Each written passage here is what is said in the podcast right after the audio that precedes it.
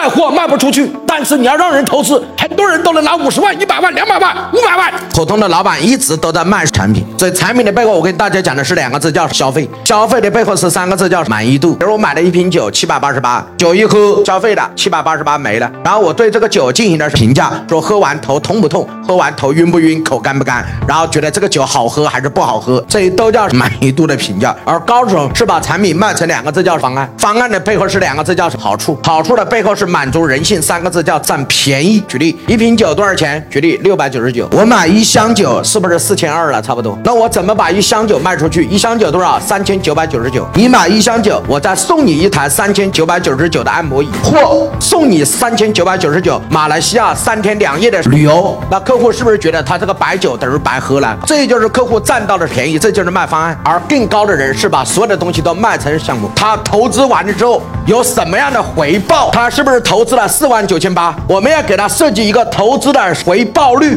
我来给大家讲一个真实的故事。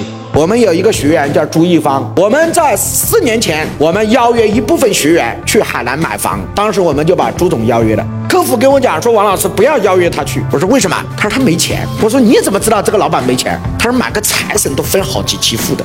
我说你不能这么看，客户愿意去那就去呗。结果朱姐一去海南。一口气刷了三套房的全款，你们知道为什么吗？非常简单，在消费者的心里，他认为交了我三十九万八的财神就是消费，交费了三十九万八就没有了。他认为在海南买花了一千万买了三套房，他的观念里面是这一千万未来会变成两千万，他不是消费，这是什么投资？老板现在听懂了吗？卖货卖不出去，但是你要让人投资，很多人都能拿五十万、一百万、两百万、五百万。普通老板卖产品收钱收的累要死。高手老板卖项目，一个项目，特别是无中生有的项目，更容易获得更多人的支持。想办法把它做成一个赚钱的项目。